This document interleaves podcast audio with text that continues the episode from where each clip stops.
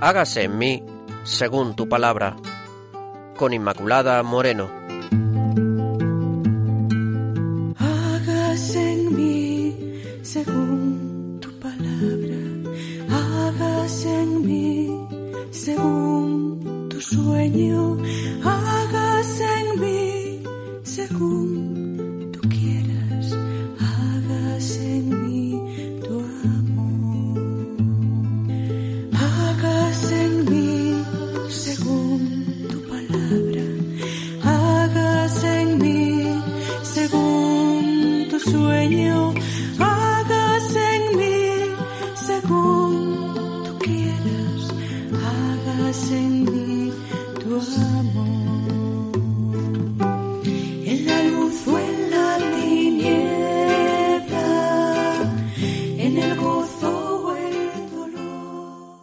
Queridos oyentes de Radio María, un saludo para todos ustedes. Estamos aquí en el programa Hágase en mí según tu palabra. Gracias por la buena acogida y el seguimiento que ustedes están haciendo de este programa. Ya saben que el equipo está formado por Marisa López, el padre Carlos Rey Estremera, que nos acompaña desde Burgos, sacerdote salesiano, y quien les habla, Inmaculada Moreno. Pueden ustedes ponerse en contacto con nosotros a través del correo electrónico hágase en mí según tu palabra arroba radiomaria.es.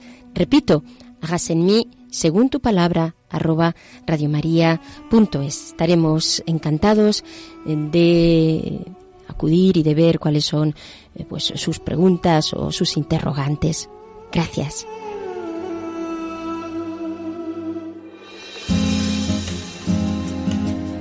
Claves para leer la Biblia.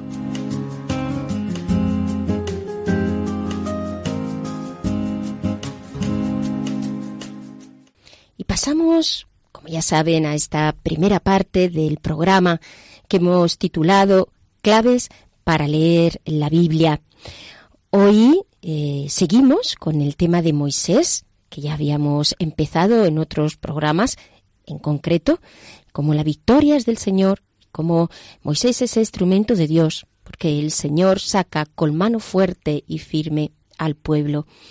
Y teniendo en cuenta el tema de hoy, cómo se va a desarrollar el, programa, vamos a ver en estas claves para leer la Biblia algunas cuestiones que creo nos pueden ayudar sobre el eh, judaísmo, puesto que eh, sabemos cómo es la religión judía la que se va gestando también a lo largo de las páginas de la Biblia. Recordemos, por ejemplo, uno de los aspectos importantes son las fiestas, ¿no? Es necesario mencionar en este sentido las fiestas judías actuales. Es necesario mencionar, digo, una fiesta semanal muy importante para los judíos, que es el, el sábado, es su día de descanso. Durante el sábado no pueden realizar ningún trabajo ni deben de acudir a las sinagogas. De hecho, para que comience allí el culto, pues es necesario eh, cubrirse mínimamente, eh, porque eh, así ellos lo llaman, sobre todo en el caso de los varones mayores de 13 años. En cuanto a las fiestas anuales, además de esta fiesta fundamental, que es la fiesta semanal, las fiestas anuales, hay tres fiestas principales. La primera es la fiesta de la Pascua, que conmemora el Éxodo. La primera noche del plenilunio de primavera, cada familia celebra en su casa una cena ritual con una mermelada oscura, en recuerdo de la pasta con que fabricaban los ladrillos en Egipto, verduras amargas, panácimo, pues en memoria de aquella vida.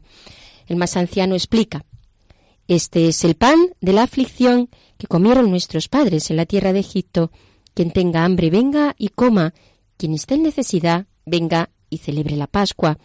Este año estamos aquí, pero el año próximo en Israel. Son las palabras del anciano. Cincuenta días después celebran la fiesta de las semanas o de Pentecostés, conmemorando la entrega de la ley a Moisés en el Sinaí. En la sinagoga se leen los diez mandamientos y algunos pasan la noche meditando los preceptos divinos. Otras fiestas, la fiesta de los tabernáculos, durante la cual los fieles instalan unas tiendas cerca de las sinagogas para recordar las acampadas en el desierto, comen e incluso duermen en ellas durante una semana. Esta es una celebración alegre para agradecer a Dios la protección dispensada a los hebreos durante su travesía por el desierto desde Egipto hasta la tierra prometida. También, junto con estas celebraciones que son fundamentales, tenemos otras cuatro celebraciones que podemos llamar secundarias para conmemorar la victoria de los macabeos, que permitió consagrar nuevamente el templo de Jerusalén en el año 164 a.C., tras la profanación de Antíoco IV. En este caso celebran entre noviembre y diciembre una fiesta llamada de la consagración o Hanukkah. Se conoce popularmente como la fiesta de las luces, porque dura ocho días y cada noche la familia enciende una vela más del candelabro de, de ocho brazos. Esta es otra de las celebraciones que ya digo que tiene un carácter secundario, pero que también es importante. Luego tenemos también la fiesta de los Purim, suerte, que se celebra entre febrero y marzo. Con ella se recuerda que alrededor del año 450 a.C., los judíos establecidos en Persia se salvaron del exterminio decretado por Amán gracias a la inteligente actuación de la reina Esther. Al leer en la sinagoga el libro de Esther, los niños hacen sonar unas carracas o hacen ruido con los pies cada vez que aparece el nombre de Amán. En octubre, pues celebran otra fiesta, que es la fiesta del Año Nuevo judío, y diez días después, el Yom Kippur, el día de oración, ayuno y de confesión pública de los pecados. Por último, tenemos también la fiesta que se llama como la del regocijo de la ley, durante la cual los rollos de la ley son llevados en procesión alrededor de la sinagoga con cantos y danzas. Es una gozosa acción de gracias por la Torah. Estas son algunas, ya digo, de las celebraciones mm, más importantes que tienen los judíos actualmente recordando pues toda la historia de la salvación y todas eh, este tipo de cosas que están mm, saliendo de una forma o de otra también en nuestros en nuestros programas. Quiero recordar también en esta tradición judía cuatro de los trece artículos de fe respecto a los judíos y que están enumerados por Maimónides. El primero, el principal artículo, es la unicidad de Dios. Los judíos recitan dos veces cada día el famoso Shema. Escucha, Israel, el Señor es nuestro Dios, uno solo es el Señor. Lo tenemos en Deuteronomio, esta oración en el capítulo 6, en el versículo 4. Un segundo mandamiento es la revelación divina de la Torá, por la cual sienten una gran veneración los judíos. Los manuscritos destinados al culto se adornan con telas, eh, también con labores plateado, se conservan en un arca, que suele ser una, verdadera obra de arte, y si accidentalmente caen al suelo, uno de los rollos de la Torah, lo consideran como una desgracia y toda la comunidad ayuna. No existen estudios sobre la cuestión de la inspiración, pero es mucho el valor y el amor que tienen a la Torah. En tercer lugar, también hablan de lo que significa la justa retribución en la otra vida. Ya sabemos que la resurrección de los muertos fue una creencia tardía dentro del judaísmo. Durante muchos siglos pensaron que la retribución de las buenas o de las malas acciones pues tenía lugar en esta vida, aunque eso les planteaba un problema, a ver que frecuentemente iban mejor a veces las cosas a los malos que, que a los buenos. Son las reflexiones que se hace Job. En el libro de Job contamos eh, momentos, por ejemplo, capítulo 21, versículos del 7 al 13, donde, o Jeremías 12, versículo 1, donde hace este tipo de reflexiones. La primera vez que la Biblia hebrea afirmó categóricamente la resurrección fue entre los años 167 a 164 antes de Cristo. Dice el libro de Daniel, capítulo 12, versículo 2, Muchos de los que duermen en el polvo de la tierra despertarán, unos para la vida eterna, otros para la vergüenza e ignominia perpetua. Unos años después encontraron un nuevo testimonio de la resurrección, en este caso en Segunda de Macabeos, el capítulo 7, 9 y 14, versículo 14. Y en el siglo II, ya después de Cristo, estaba ya eh, firmemente establecida la creencia en la resurrección de los muertos, esto es también importante eh, tenerlo en cuenta. Y en cuarto lugar, la certeza de la venida del Mesías, porque el judaísmo se encuentra dividido en este punto. ¿no? Los ortodoxos siguen manteniendo la fe tradicional, para los conservadores el Mesías no es una persona, sino una metáfora poética, y los reformadores pues han secularizado un poco estas, estas expectativas de carácter mesiánico. Luego hay estos principios que están aquí en, la base de la, de la, religión judía, pero son trece los principios mm, de fe que escribe y articula mm, Maimónides, que Dios es uno y único, creador de todo, que eh, está siempre presente, que Dios es uno y único, sempiterno, no hay nada ni nadie que le asemeje, es la única deidad, que Dios no posee materia, ni tiene partes o elementos, y no hay imagen, figura o forma que lo represente, que Dios es el primero y el último, que solo Dios es digno de ser adorado, nada ni nadie más merece adoración, que todas las palabras de los profetas del Tanakh son verdaderas, que la profecía de Moisés es verdadera, que en esta convicción eh, toda la Torá eh, tiene eh, palabras verdaderas y fue entregada a Moisés, que esta Torá no será cambiada porque expresa la revelación de Dios, que Dios conoce todos los pensamientos y actos de los hombres, que Dios imparte la justicia, retribuyéndola siempre con, con estricta equidad de acuerdo a los actos de las personas, que vendrá el Mesías, y que habrá eh, resurrección de los muertos cuando Dios así lo disponga y entonces Él será conocido por todos a perpetuidad. Son algunos de los elementos que la tradición judía sigue manteniendo en la actualidad.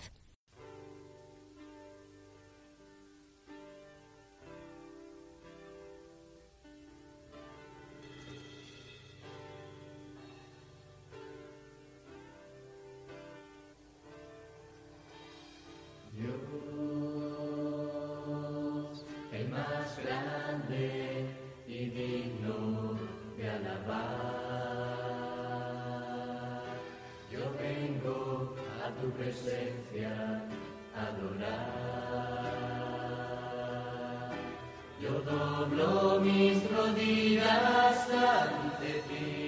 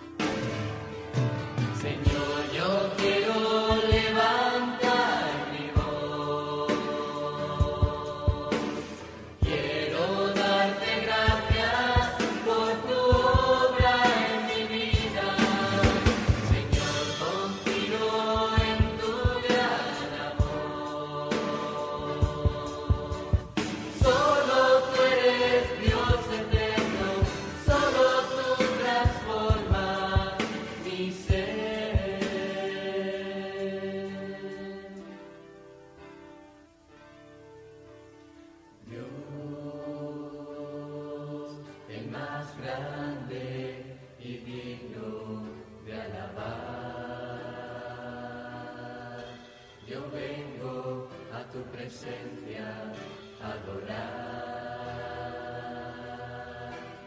gozo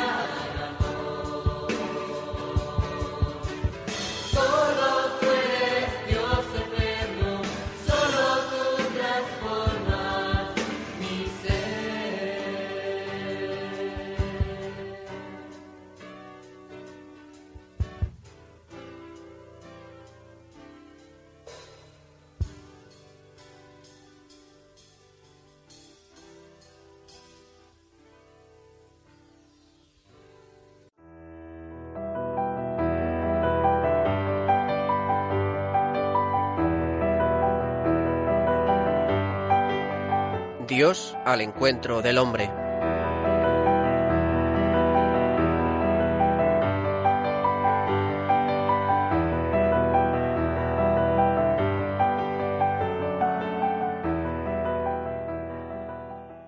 Les recuerdo, queridos oyentes, que estamos en el programa Hagas en mí según tu palabra y hemos gritado, sí, hemos gritado santo en esta unicidad que nos recuerda eh, la fe judía, es el, santo, grito santo, y así lo vamos a hacer expresando cómo se manifiesta la santidad de Dios a través del libro del Éxodo y en la persona de Moisés. Luego vamos a pasar a esa segunda parte, siempre precedida por la lectura de la palabra, que es Dios al encuentro del hombre. Marisa ya está preparada para leernos el texto de hoy. Éxodo capítulo 15. Escuchamos. Cantaré al Señor, sublime es su victoria. Caballos y carros ha arrojado en el mar. Mi fuerza y mi poder es el Señor. Él fue mi salvación. Él es mi Dios, yo le alabaré. El Dios de mis padres, yo le ensalzaré. El Señor es un guerrero, su nombre es Yahvé. Los carros del faraón los lanzó al mar. Ahogó en el mar rojo a sus mejores capitanes.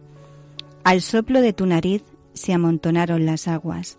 Las corrientes se alzaron como un dique, las olas se cuajaron en el mar. Decía el enemigo, los perseguiré y alcanzaré. Repartiré el botín, se saciará mi codicia, empuñaré la espada, los agarrará mi mano. Pero sopló tu aliento y los cubrió el mar. Se hundieron como plomo en las aguas formidables. ¿Quién como tú, Señor, entre los dioses? ¿Quién como tú, terrible entre los santos, temible por tus proezas, autor de maravillas? Extendiste tu diestra, se los tragó la tierra, guiaste con misericordia a tu pueblo rescatado, lo llevaste con tu poder hasta tu santa morada, los introduces y los plantas en el monte de tu heredad, lugar del que hiciste tu trono, Señor Santuario, Señor, que fundaron tus manos. El Señor reina por siempre jamás. Pues a partir de esta lectura, que es la lectura de la victoria del Señor sobre la esclavitud y en realidad pues sobre el pecado y la muerte, vamos a escuchar al padre Carlos Rey Estremera que nos deja esta reflexión sobre el personaje de Moisés. Estimados oyentes de Radio María, saludos fraternos a todos y mis más sinceros deseos de que os encontréis bien. Recordaréis que en nuestro programa anterior hablamos de la situación de esclavitud del pueblo en Egipto, del fracaso de Moisés en sus intentos por ayudar a sus hermanos y de cómo tuvo que huir al desierto para salvar la vida. En este centraremos nuestra atención en describir su vida en el desierto y sobre todo la experiencia que tuvo de Dios en el episodio de la zarza que ardía sin consumirse. Comenzamos. Al desterrarse Moisés intentaba salvar la vida. Pero ¿cómo vivió aquel periodo en el desierto? Se interrogaba. Buscaba simplemente llevar una vida más tranquila, olvidar lo sucedido, cambiar de ambiente. Con el destierro el dolor y el sufrimiento entraron en su alma. El destierro es para Moisés un tiempo de silencio y de espera. Aparentemente no ocurre nada, pero poco a poco algo nuevo nace en su corazón. En su soledad Moisés escucha el grito de su pueblo que le atraviesa y se le hace vivo, pues ahora es el suyo. Poco a poco Moisés va comulgando con sus hermanos a través de su propio sufrimiento. Moisés ya no es testigo, es sufriente. Antes veía en primer lugar su riqueza y quería hacer algo por los desvalidos. Ahora reconoce en él un grito que ya estaba ahí pero que él no oía por estar sumergido en su vida, en sus preocupaciones y responsabilidades, y hasta en su rebeldía ante las injusticias que veía. Ahora Moisés lleva en su propio corazón y en su propia carne el grito de su pueblo. Para Moisés, el tiempo del desierto no fue un tiempo vacío, sino un tiempo de conversión lenta y de maduración.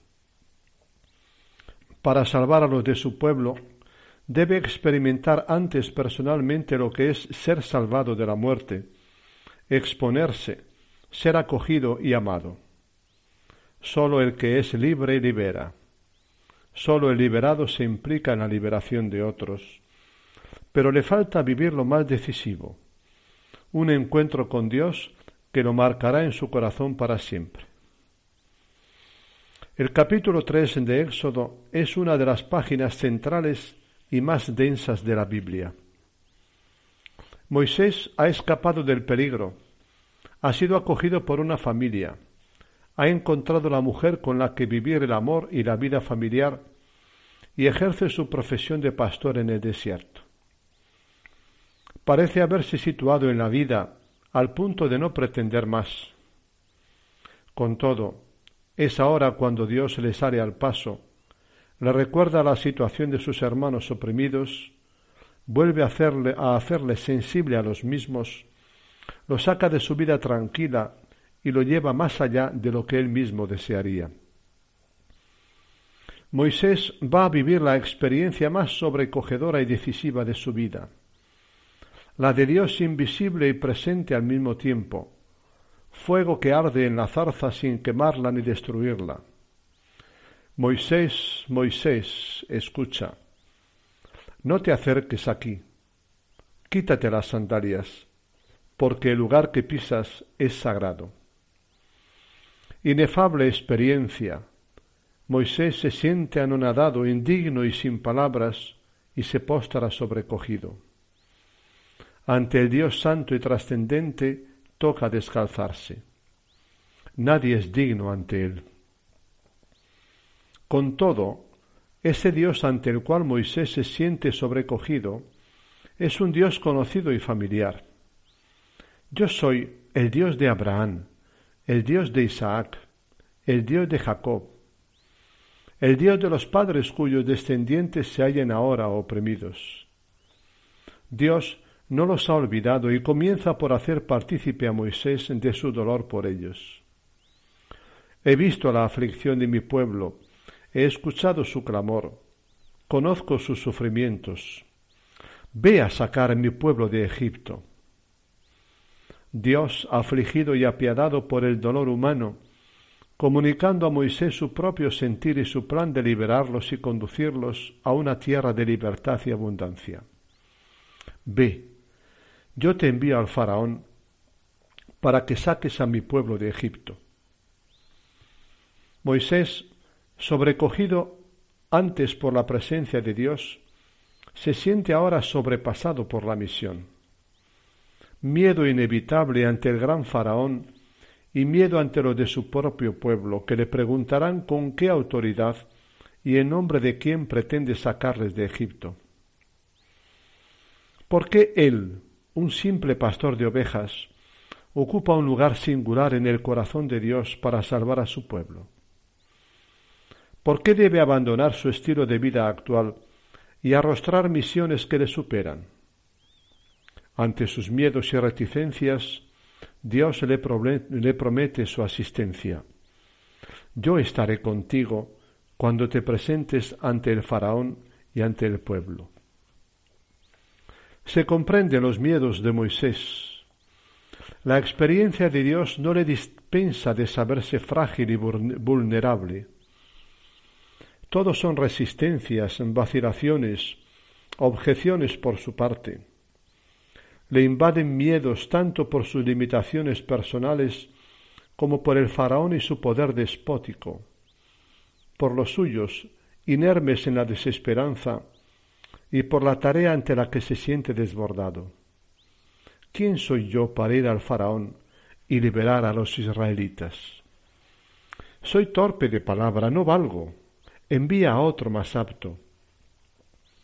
Conmovedores diálogos entre Moisés y Yahvé de hondos acentos humanos. Expresan lo vivido por muchos llamados y enviados a quienes la llamada de Dios les desborda. En su prolongada misión Moisés experimentará amenazas, soledad, rebeldías y protestas, y por ello crisis. Necesitará ser confirmado una y otra vez en su misión, y Dios saldrá una y otra vez al paso de sus objeciones y malestares. Dios, más fuerte que la debilidad del ser humano, acaba consiguiendo la colaboración de su libertad para sus fines. Dios suscita profetas para su pueblo, hombres y mujeres capaces de liberarlo, guiarlo, llevarlo más allá de su presente, pero nadie superior a Moisés, dirá la Biblia. La experiencia de Dios, auténtica y honda, genera hombres y mujeres confiados y entregados a su causa pese a su fragilidad. Dios se hace ver, experimentar por ellos y por ellos abre caminos de verdad y esperanza a los seres humanos. Miedos ante el faraón y miedos ante los de su propio pueblo. Me preguntarán con qué autoridad y en nombre de quién pretendo yo sacarlos de Egipto. A esta objeción, Dios responde dando uno de sus pasos más revolucionarios para el futuro, revelando a Moisés su propio nombre divino, soy Yahvé. Preséntate a ellos con la garantía que da este nombre. ¿Qué significa Yahvé? ¿Qué dice de Dios mismo? Yo soy el existente, soy lo más real y lo más presente que pueda darse en el universo y en la historia. Yo soy el que hace ser, el que hace que las cosas existan. Yo soy el que seré, el que me manifestaré como Dios obrando, creando historia nueva. Actúa en mi nombre. Yo soy el que estaré con vosotros, los oprimidos. Soy presencia viva y relación con vosotros. Mi mejor definición es, estoy con vosotros y cambiaré vuestra condición. Os abriré camino hacia horizontes nuevos. Éxodo 3, contiene grandes y ricas novedades. La primera, que Dios revela su nombre al ser humano. Como cuando uno entrega su nombre, dirección y número de teléfono a alguien, Dios entrega algo de sí mismo a Moisés y a los israelitas, su intimidad divina, el derecho a tocar su corazón al llamarlo con su propio nombre. Dios se pone al alcance del ser humano y queda vendido cuando, cuando oye su nombre. Moisés y los israelitas con él saben que Dios les ha concedido el derecho a una relación especial con él. A lo largo de su vida, Moisés podrá vivir una relación confiada con Dios y los israelitas sabrán qué es poder invocar su nombre y acogerse a él en medio de sus avatares. La segunda es que su nombre es Yahvé. Yahvé no es un nombre formal, sino relacional. Significa yo soy el que me iré mostrando progresivamente como Dios Salvador en vuestro favor, con palabras y sobre todo con obras. Conocer su nombre es poder contar con Él como Salvador y confiarle el presente y el futuro, Yahvé quiere decir que Dios tiene entrañas de misericordia y no soporta la condición de opresión de los suyos. Estos le importan, su situación le duele y la quiere cambiar. No es indiferente ante la injusticia y el sufrimiento padecidos por los seres humanos. Dios no está en las nubes o acostado en una hamaca. Le importan las cosas de este mundo. La tercera novedad es que ya ves como el sol. No puedes mirarlo porque te quema los ojos, pero irradia calor y vida, actúa contra los poderes de muerte. A través de lo que haga, los que confían en él sabrán y experimentarán que yo soy Yahvé. Gracias a la revelación del nombre de Yahvé a Moisés, Israel tendrá a lo largo de su historia una doble imagen y experiencia de su Dios que es misterioso, innombrable, desconcertante e, e inmanipulable, pero que es también nombrable, cercano, vinculado a ellos, el que responde de ellos, ahora bien, por caminos propios. Nos quedamos por aquí, queridos amigos. Haciendo una, breve retrospectiva, os recuerdo que ya hemos visto la situación del pueblo esclavo en Egipto y cómo Dios ha ido preparando a Moisés para liberarlo de la misma. En el próximo programa, el cuarto de esta serie, veremos exactamente eso, cómo Dios sacó al pueblo hebreo de Egipto con mano fuerte. Quedad con Dios. Un abrazo a todos. Adiós. Muchísimas gracias, eh, Padre Carlos. Ya nos dicen los oyentes en numerosas ocasiones que les llega mucho estas enseñanzas espirituales. Muchísimas gracias. Padre Carlos Rey Estremera. Les recuerdo que estamos aquí en el programa Hagas en mí, según tu palabra, y que estamos viendo el personaje de Moisés, viendo cómo el Señor saca con mano fuerte y firme al pueblo de Israel de la esclavitud. Y les recuerdo también que pueden establecer con nosotros contactos, si así lo desean, a través del correo Hagas en mí, según tu palabra, arroba radiomaria.es. Y le vamos a volver al Señor a cantar Grande, Señor, es tu victoria.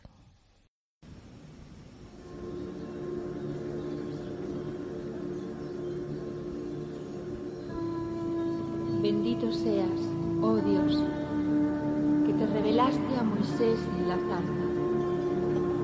Glorificado seas, Jesús.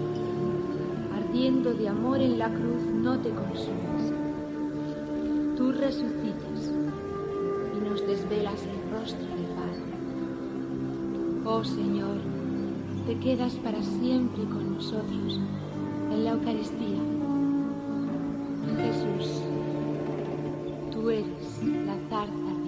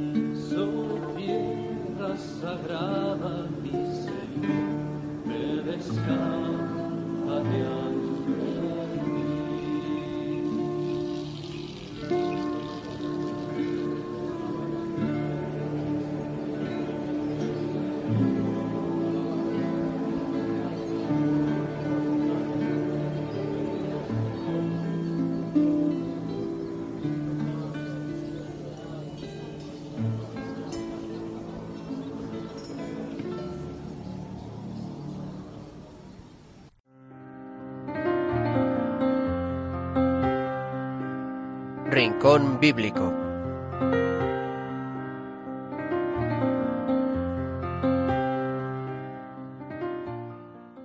Queridos oyentes, volvemos con el Rincón Bíblico. Ya saben, esta parte de nuestro programa que pretende, pues, eh, aplicar las cosas que hemos ido viendo anteriormente. Y como siempre, pues, Marisa nos aporta esta motivación del Rincón.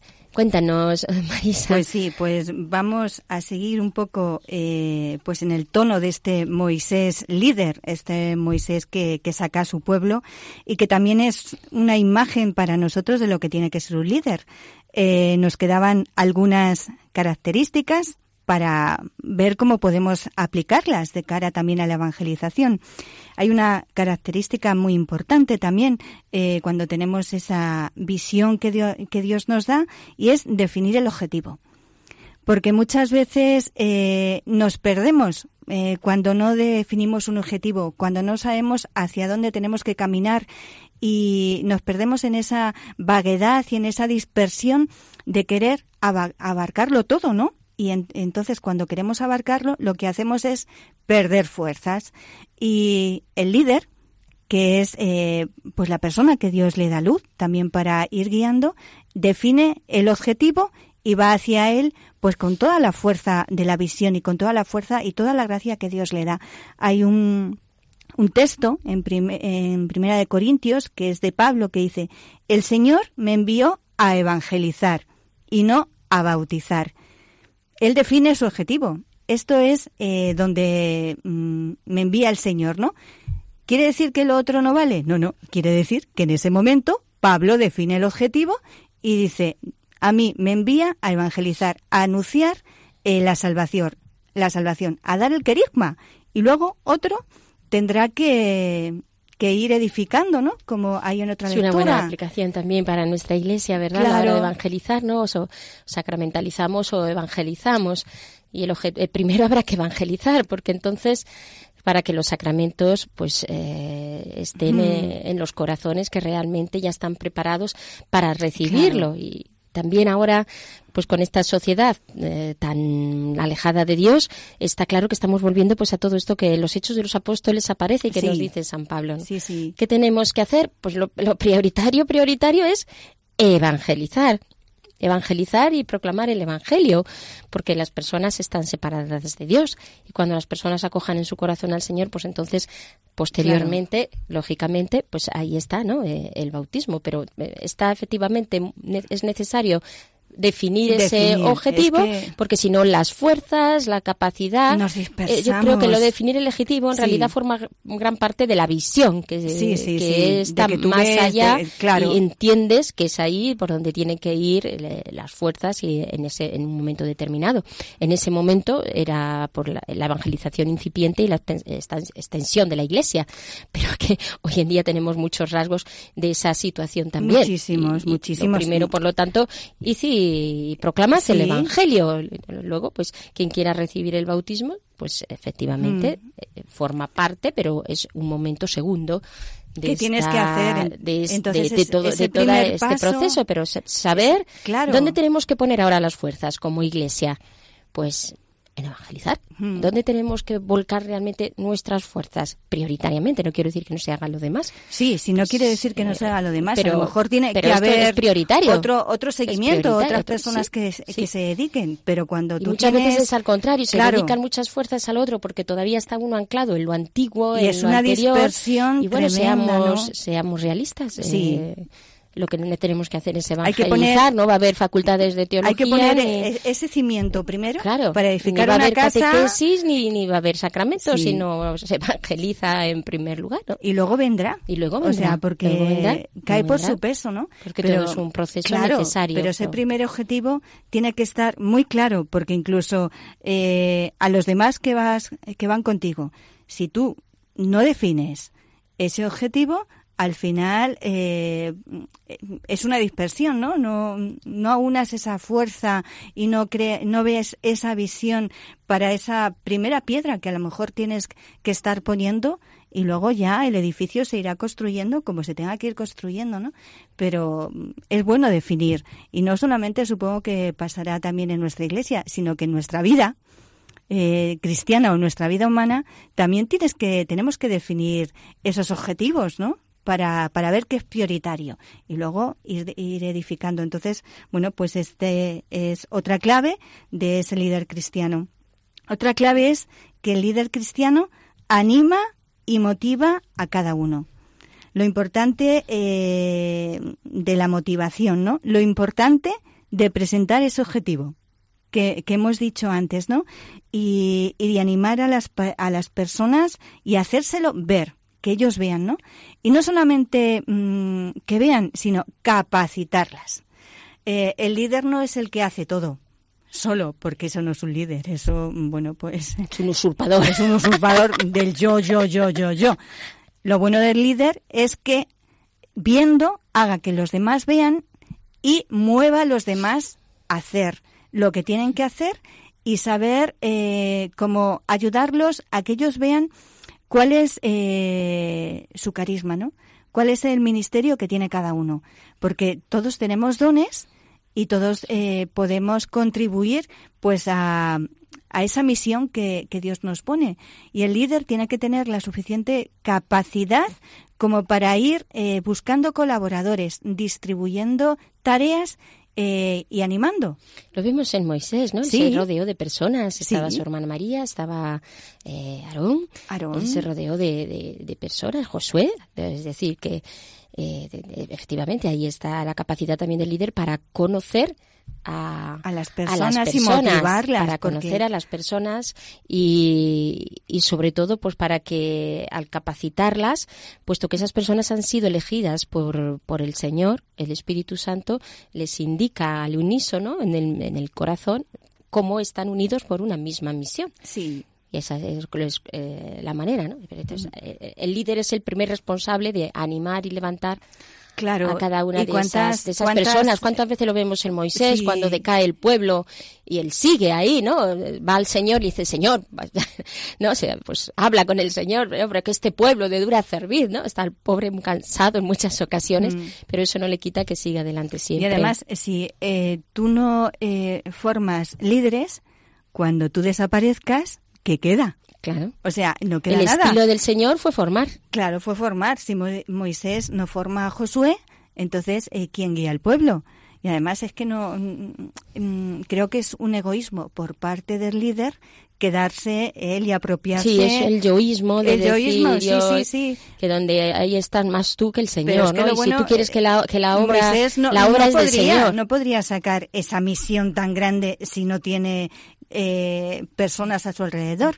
Es que nosotros tampoco podemos eh, sacar adelante una eh, misión que Dios nos da si no hay personas que, eh, que ayuden. Es una gracia, no cabe una- duda, sí, porque sí. hay que animar a las personas sin generar dependencias, porque si Ahí generas está. dependencias... Cuando tú desaparezcas- Exactamente. eh, la mirada siempre tiene que estar en el Señor. Si les Sí. llevas al Señor, no generas dependencias y te presentas, yo creo, ante los demás con todos los fallos que uno tiene, porque todos están. Ese estilo de líder, que no es el estilo de líder fuerte que nunca falla, eh, porque aquí podríamos poner modelos de, de De líder- líderes. de líderes, Sí, ¿no? sí. Pero sí es el líder que ha sido que al que Dios le ha dado esa visión y en ese sentido por eso es líder y asume su liderazgo para servir a Dios y a los hermanos. Pero si no se generan dependencias, eh, pues ya está. Esas esas personas van a tirar porque tú directamente lo que has hecho ha sido ponerlas ante el Señor, no Claro. hacer que se regoden en torno a ti. Aquí, claro, sí que es un proceso de desprendimiento grande y de, Y de purificación, purificación y de dejarle la gloria a Dios, que es lo que hay, lo que hay que, lo que hay hacer, que porque hacer. al fin y al cabo la obra es suya, La la, obra es misión suya, es suya y esa es su gloria. Pues ahí el pobre Moisés se quedó, colaboramos con él. se quedó sin ver la tierra prometida, Sí, pues ya está, pues es ya- lo que el Señor sí, quería de él. Le pedía en ese pues momento allí, eso y ya está. Allí, hasta allí llegó. Sí, que lo bueno es que a veces a nosotros nos puede pedir igual que a Moisés. Pues sí. no ver la tierra prometida, pero sacar Una pequeña ver- o gran misión que el Señor nos encomiende a cada uno y la responsabilidad que podamos tener con los otros, Sí, sí, sí. pues eh, sí que nos viene bien revisar todo esto. Sí, sí. Y otra eh, característica es que el líder encuentra estrategias para eh, sacar eso adelante, ¿no? eh, un líder que es un visionario, pero no aterriza esa idea, es como Don Quijote de la Mancha con los molinos de viento. Sí, Sancho Panza. Sancho Panza. Entonces, el, el líder tiene que tener eh, pues una estrategia para, mm, para definir, pero también para llevarla a cabo porque si no eh, la dejamos eh, la visión que Dios te da eh, pues en ideales o en ideas o algo muy bonito no no eh, vamos a encontrar cauces vamos a encontrar formas vamos a crear una estrategia para que esa misión que Dios quiere llegue eh, a su cumplimiento. ¿De qué forma? Como la forma que va- el Señor vaya dando, pero también con la luz que, que el líder vaya recibiendo de Dios para guiar esa, esa mínima de estructura. No vamos a encasillar las misiones de Dios, pero se necesita porque estamos en, en este mundo, ¿no? Sí, sí, sí.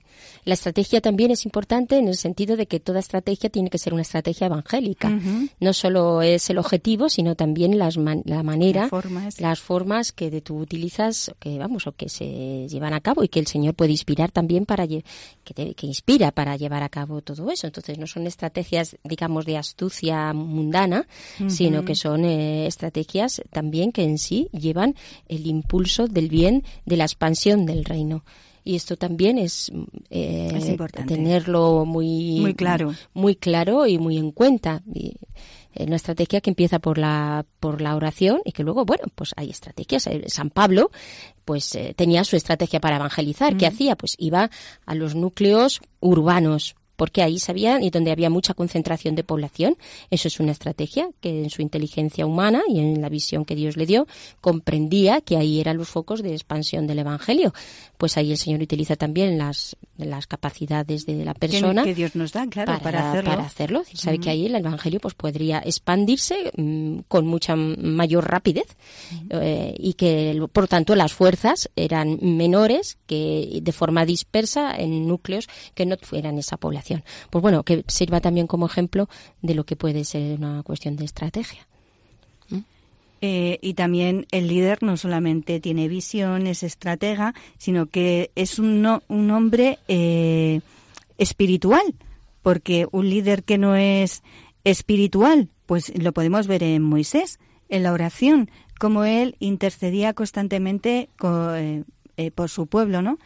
Pues los líderes tienen que estar en oración, postrados ante el Señor y tenemos que estar intercediendo por el pueblo de Dios, porque si no, la estrategia no vale para nada, la visión no vale para nada, ni el animar vale para nada si no está fundamentado eh, en ese pilar, en esa oración y en esa intercesión por, por el pueblo de Dios y por los que vamos a, a evangelizar, ¿no? Y además el líder se purifica en la oración, que muchas veces tiene que recibir esa purificación, ¿no? Porque también tiene que haber una humildad. Otra característica del líder es que tiene que ser humilde. Cuando Dios le dice a Moisés, descálzate porque estás eh, pisando terreno sagrado, ¿no? Eh, pues esa humildad de ponerte ante tu Señor, de descalzarte, ¿no? Pues también nosotros, bueno, eh, los líderes que Dios le dé la visión, tiene que descalzarse humildemente ante las personas que vamos a evangelizar o ante las personas que tenemos eh, que colaboren con nosotros, porque la humildad del líder y esa actitud y ese testimonio también va a ayudar a formar a esas a esas personas, ¿no? Eh, y otra característica es la esperanza, la esperanza confiada en el plan de Dios. Sí, desde luego eh, todas estas actitudes espirituales son siempre necesarias, las vemos también reflejadas en este personaje de Moisés. Y con ello, queridos oyentes, eh, terminamos el programa de hoy. Les recordamos que eh, pueden establecer relación a través del correo, hágase mi según tu palabra, arroba radiomaria.es. Gracias por su atención, esperamos de veras que haya sido de su agrado. Hasta en el próximo encuentro.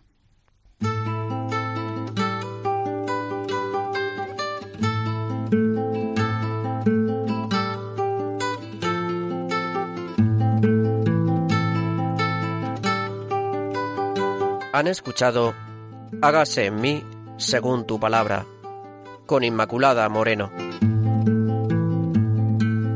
Hágase en mí según tu palabra, hágase en mí según tu sueño, hágase en mí según